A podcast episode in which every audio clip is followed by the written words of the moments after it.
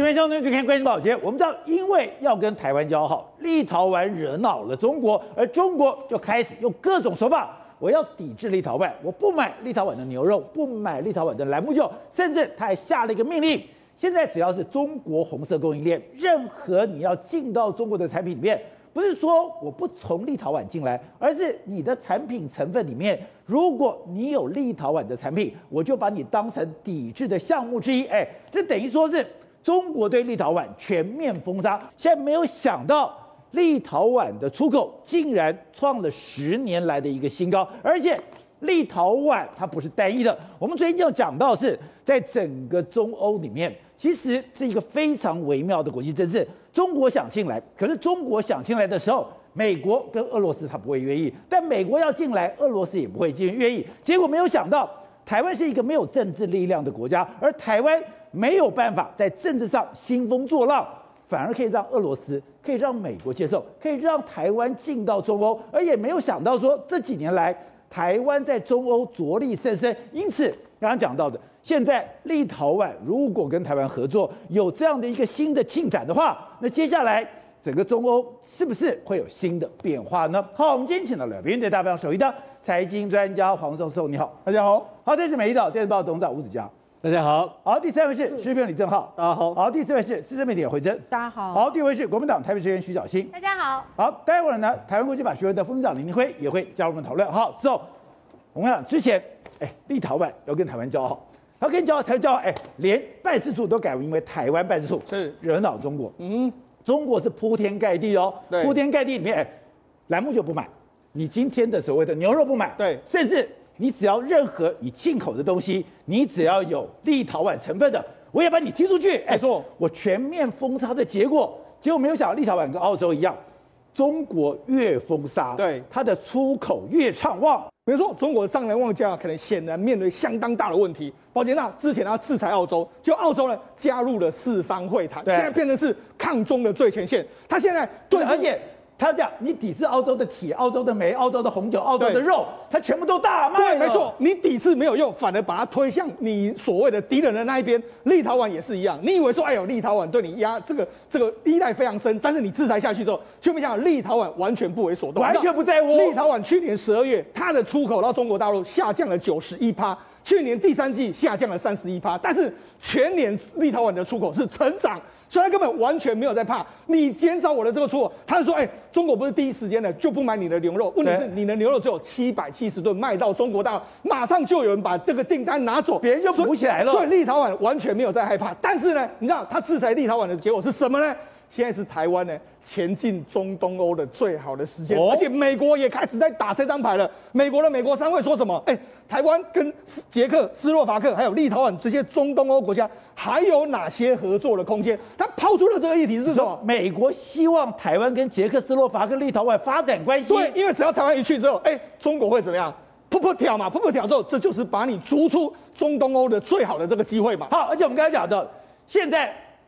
中国以为我是非常强大的市场，所以我不要你的酒，我不要你的牛肉。可是我们看到的立陶宛的总理怎么讲？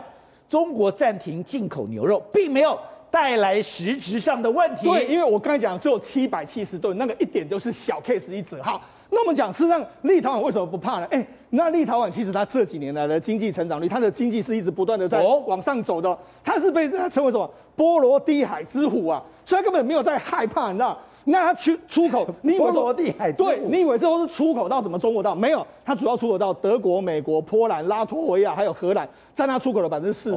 那它出口了不是中国都以为说，哎、欸，我制裁，我不要买你的这个这个小麦啊，不要买你的酒啦，不要买你的这个所谓相关的这个产牛肉的话，你好像会受伤很深。但事实上，这个占它的比例相当低。你看立陶宛反而是出什么？它反而是化学跟化学化学产品，还有这个包括说还有石油产业，还有家具产业。甚至呢，它在全世界最厉害的叫什么？镭射产业，这些产业呢，中中国人根本他以为说我制裁你是制裁到点，但是完全是没有制裁到点的一个情形、啊。就像台湾人一样，哎，你以为说你买人家一点兰姆酒，给人家一点天大的恩惠，哎，是兰姆酒，人家根本不在乎，人家卖的什么？人家卖的化学品，人家卖的是哎石油产业。对，有了，我们台积电只要多买一些 EUV 呢，就是对立陶宛的支持。哦、你用它事实上，你看那立陶宛，你看立陶宛整的整年的这个出口额是约莫三十多亿美金左右，真的出口到中国大陆就只有两千。三百万美金。所以你看，实际上这个比例是相当相当之低嘛。所以你要哎，中国完全就是他反正看到你这个样，你你对我不爽，我就马上对你开枪。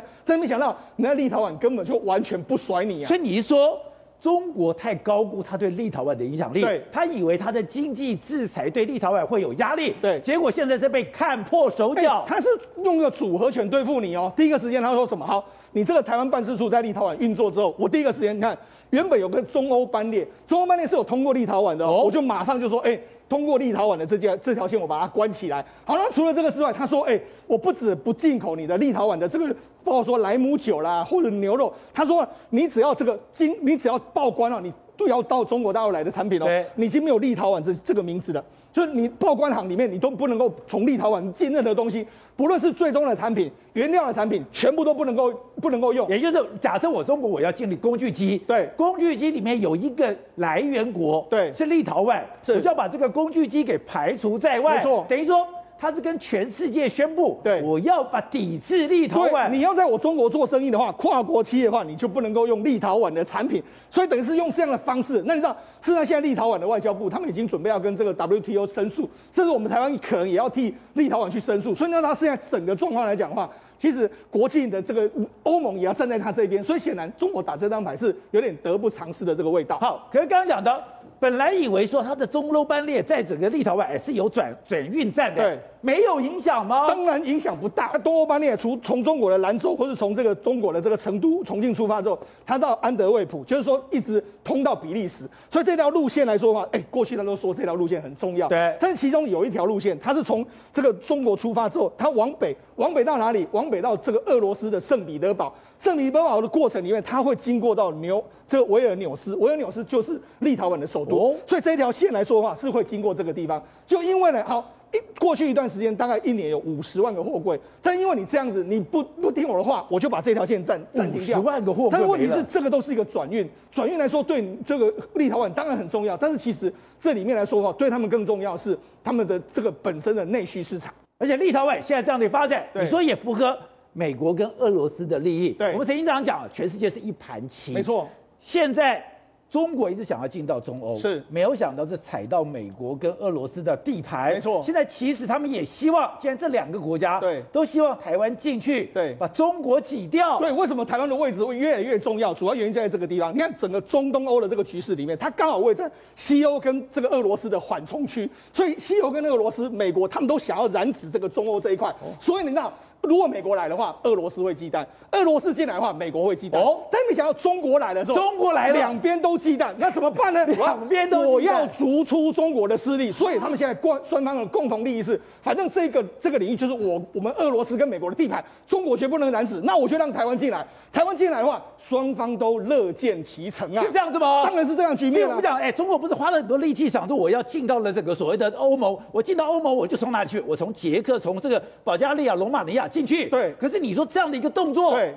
反而让美国跟俄罗斯，特别是俄罗斯，对感到不安。这是俄罗斯过去华沙公约组织的大部分的国家，你居然来染指，这个俄罗斯的态度一定是这个样子。所以，那中国在面对这个立陶宛的问题里面来说，显然是变得左支右绌的一个情形。而且最近我们看到的《华尔街日报》有一个特别新闻是，你们发现，在北京冬奥开幕式之后，中国的常委全部都不见了。对，那这为什么现在从习近平以下的七个常委？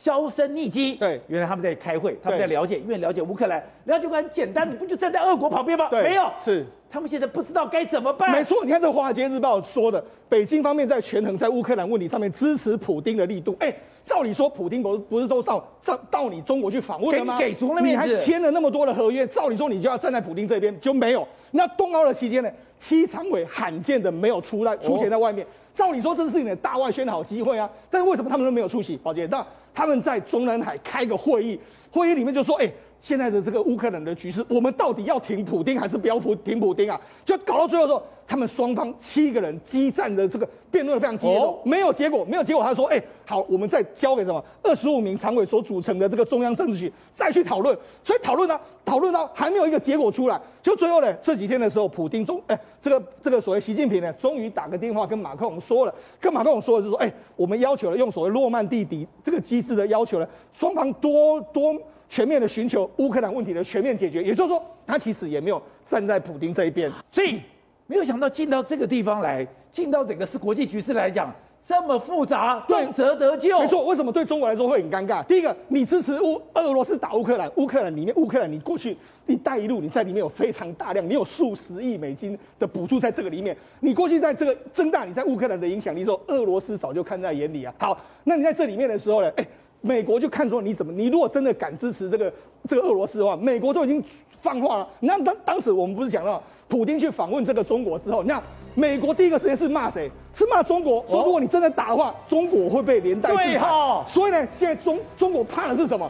中国怕的是说，哎，我真的挺在普京的时候，哎，我为了乌克兰问题挺普京的时候，我马上又被牵连。包括说，你看，美国可能会对你自述说，石油的禁运，各式各样的禁运，会不会影响到你？再之后，他可能把俄罗斯踢出所谓美元机制的时候，会不会影响到你？这些问题来说的话，国际局势之复杂，你真的踏错一步是万劫不复的一个局面了。好，廷辉。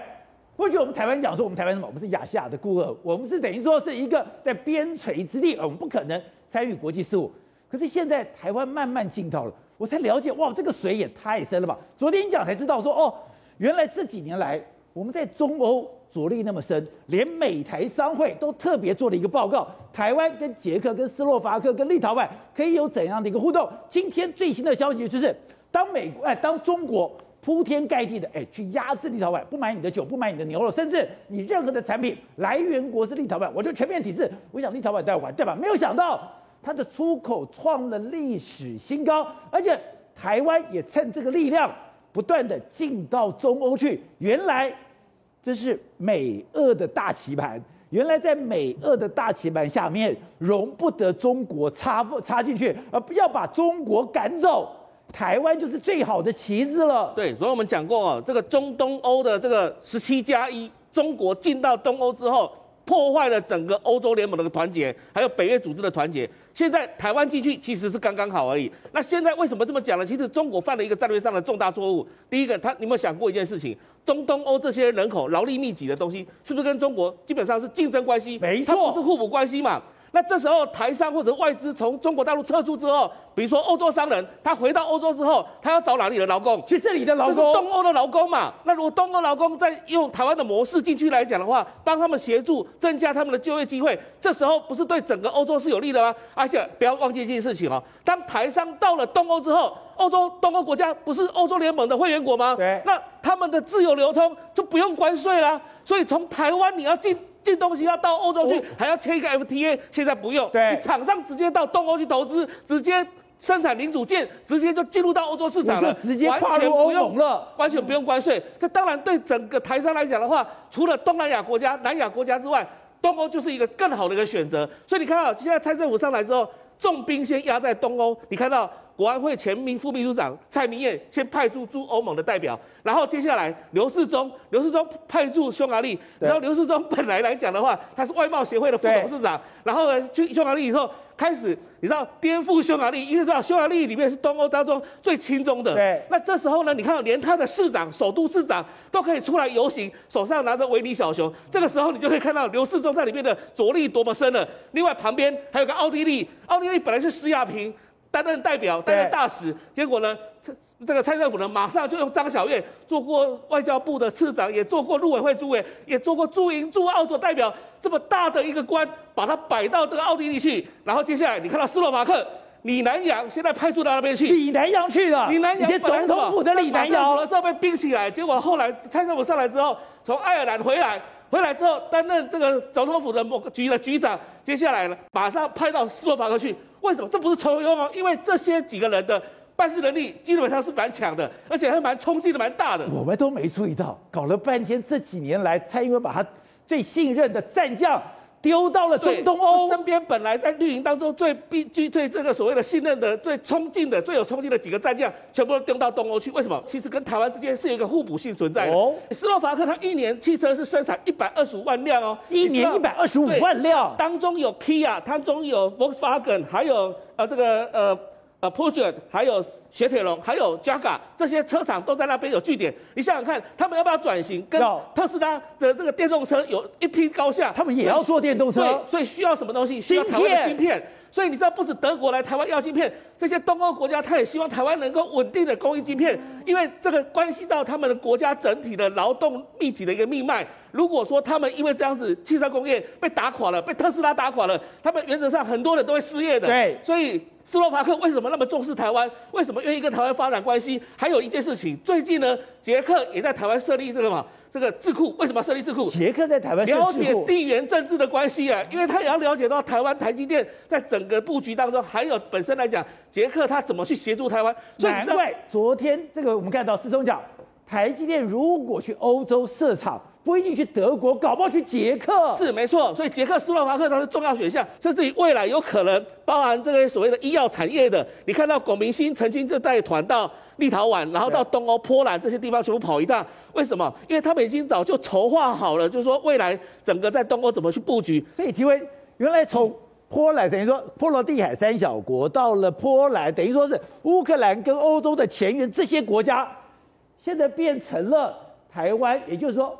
中美俄的兵家必争之地，也为什么俄罗斯这么在乎乌克兰？如果连乌克兰都倒了，他就什么都没了。是，所以你看到，当台湾进到这个地方，最高开最开心的是谁？当然就是美国。所以就是说，这整个战略格局来讲的话，是美国故意在欧洲弄了这样的一个局，让台湾能够进去。所以在美国背后一推情况情况之下，非常顺利啊！你看到这几个国家，好像在投名状一样，没错，根本就是好像如入无人之境。我们台湾的好像非常顺利的进到这里。以前来讲的话，非常困难哦。你要见到一个什么样的官员，其实他都说，哎，一中政策，所以跟你刚刚讲的那几个人。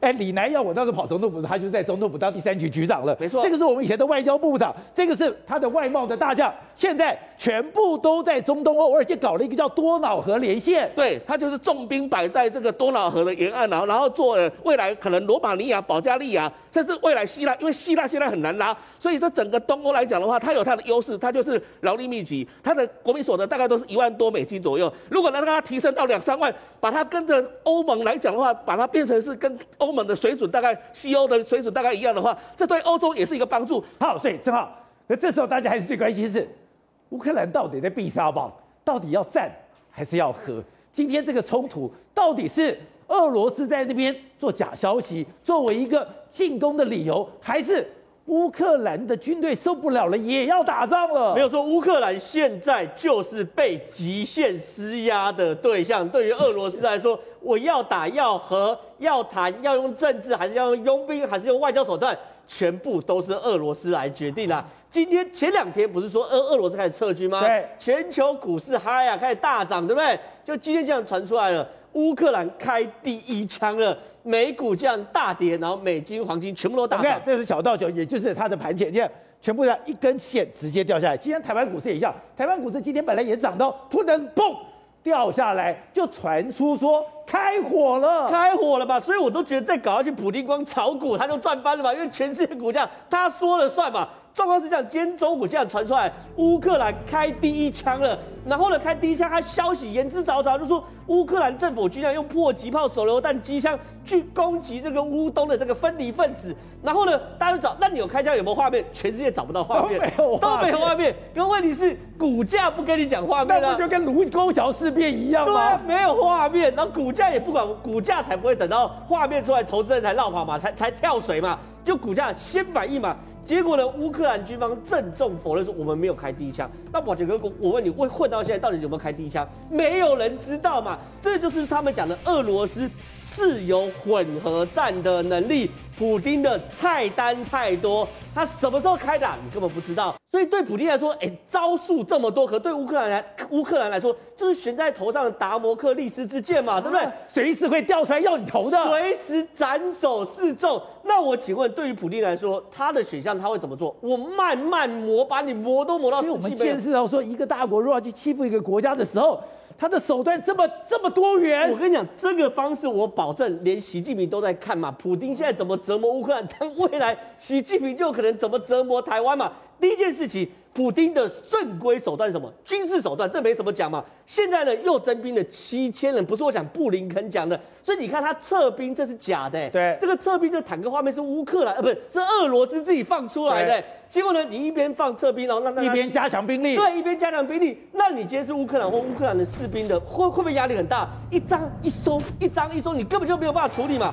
然后呢，你看哦，这个呢是俄罗斯的伊斯坎德尔导弹，对，它导弹的射击范围不长不多，五百公里而已，可它可以囊括。你看，这是乌克兰。九十趴的领地都可以囊括，对，这个东西不就是跟中国对付 台湾一模一样？乌克兰几乎每一寸领土都在这个伊斯坎德尔导弹里面的射程范围里面嘛。然后呢，对于普京来说，他随时可以在二十四小时到七十二小时，不是我讲喽，美国的评估哦，乌克兰、俄罗斯只要愿意，二十四到七十二小时可以直接杀到基辅。这个是不是就是中国攻台第一套剧本？万弹齐发，然后通过电子战等等的把基础设施毁掉，把所谓设施全部毁掉之后呢，然后哎长期植入，所以这个是第一套剧本的。另外一套剧本是什么呢？我开始围嘛，开始围。现在对于普京来说，你知道吗？他的海上已经封锁了哦，他的克里米亚半岛用演习的名义，对于乌克兰，它南边是海嘛，黑海对不对？这边全部封锁。北边是白俄罗斯，东边是俄罗斯，它等于是三面包抄哎，所以普京就算不打，我围都可以把你乌克兰围到死。对，所以呢，对于乌克兰，他能做什么？先开第一枪吗？可你先开第一枪，他们也不敢开第一枪啊。对，你先开第一枪就。像今天这个消息出来以后，乌克兰马上否认。对他如果开，吓死了。对他如果开了第一枪的话，那普京是不是就可以正常就在自卫反击权嘛？就开始打了嘛？那另外一个军事选项呢？普京那时候怎么推克里米亚的？派出一大堆小绿人，全副武装。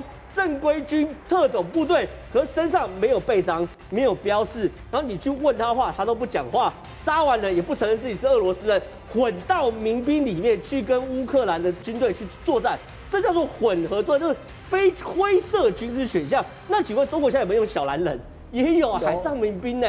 所以这些事情全部都是普京的军事选项。我还没讲完，还有网军呢。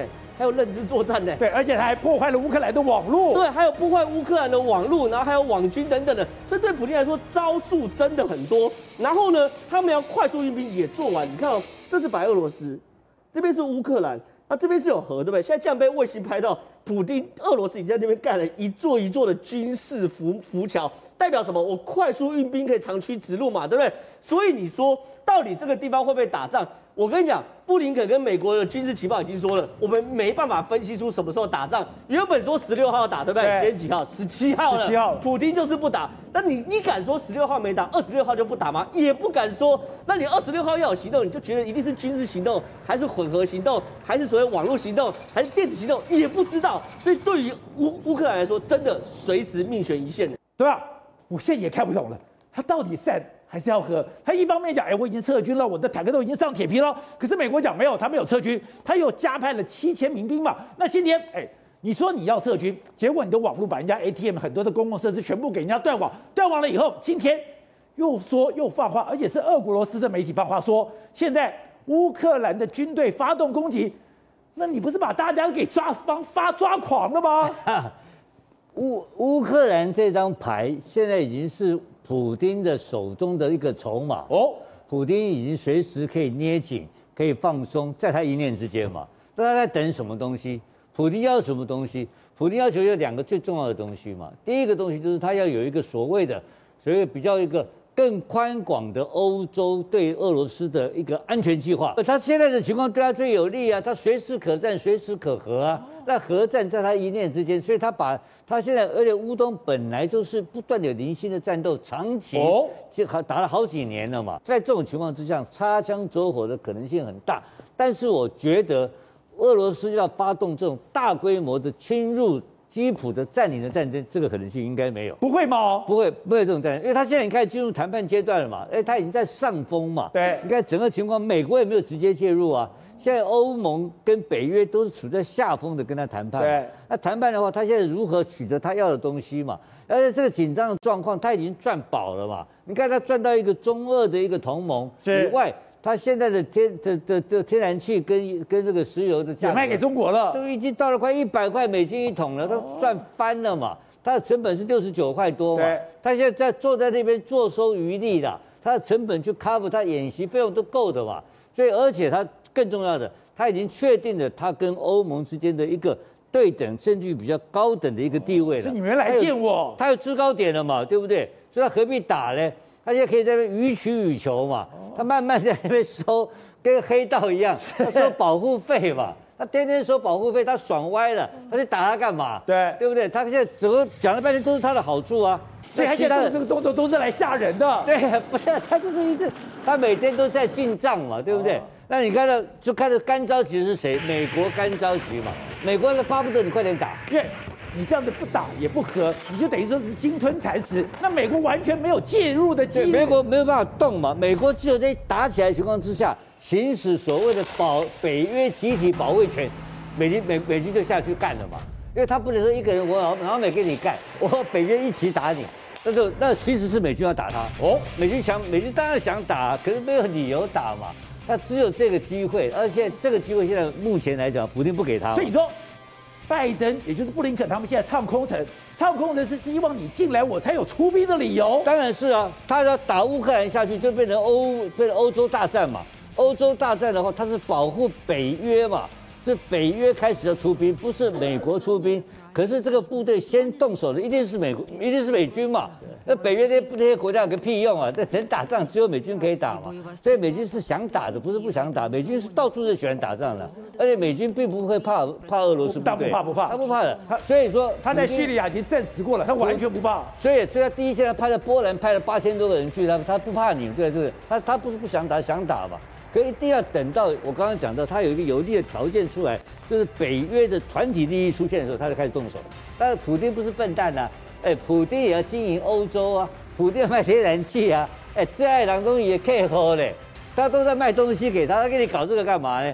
所以他搞到适当的削到了就可以的吧？啊，最糟糕的就是这个，他其实普丁这次最火大的一个个人啊。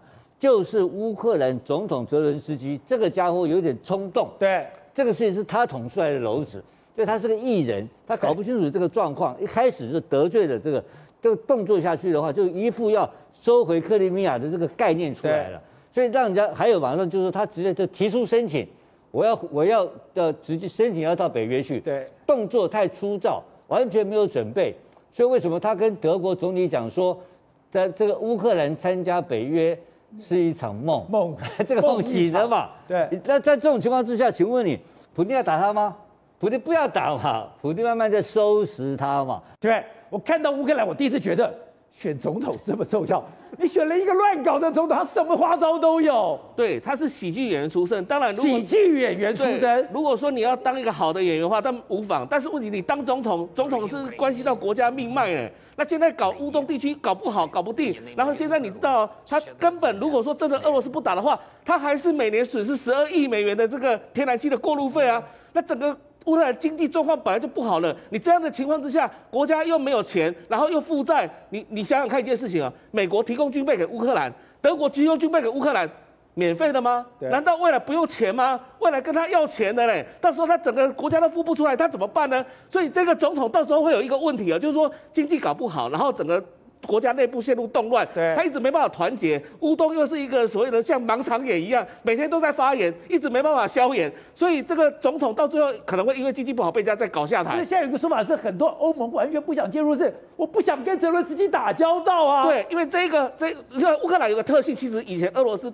副代表有跟我讲过一件事情啊，他说，其实乌克兰他们总统如果要选举的时候，常常故意会去挑衅俄罗斯，哦，然后去挑衅俄罗斯之后呢，俄罗斯可能会反击，反击他们就可以团结乌克兰人，然后那个总统就当选了。所以你知道吗？上一次也一样，乌克兰派了三艘军舰，然后在那个黑海、亚速海那边绕来绕去，结果俄罗斯要他离开，他不离开，故意再闯进去俄罗斯，俄罗斯刚才把他抓起来，然后他就说啊，我很可怜，然后这个这三艘军舰就说，你看俄罗斯都欺负我们，结果他们那个亲亲美的总统就当选的，所以你。知道他们常常搞这一种这种小小伎俩，然后故意去挑衅俄罗斯，故意挑衅俄罗斯，他们能够达到他政治上的目的。但是问题来了，就是说这样的不是长远之计，因为对一个国家来讲被看破了，对，全部被看破。所以你知道为什么美国才不会愿意为乌克兰牺牲嘛？才不会愿意出兵乌克兰嘛？不单单只是因为这个问题而已。其实拜登他曾经讲过一件事情，他说为什么乌克兰没办法加入北约？其实就在于乌克兰现在政府他看不起这个政府，他认为这个政府不行，这个政府可能会。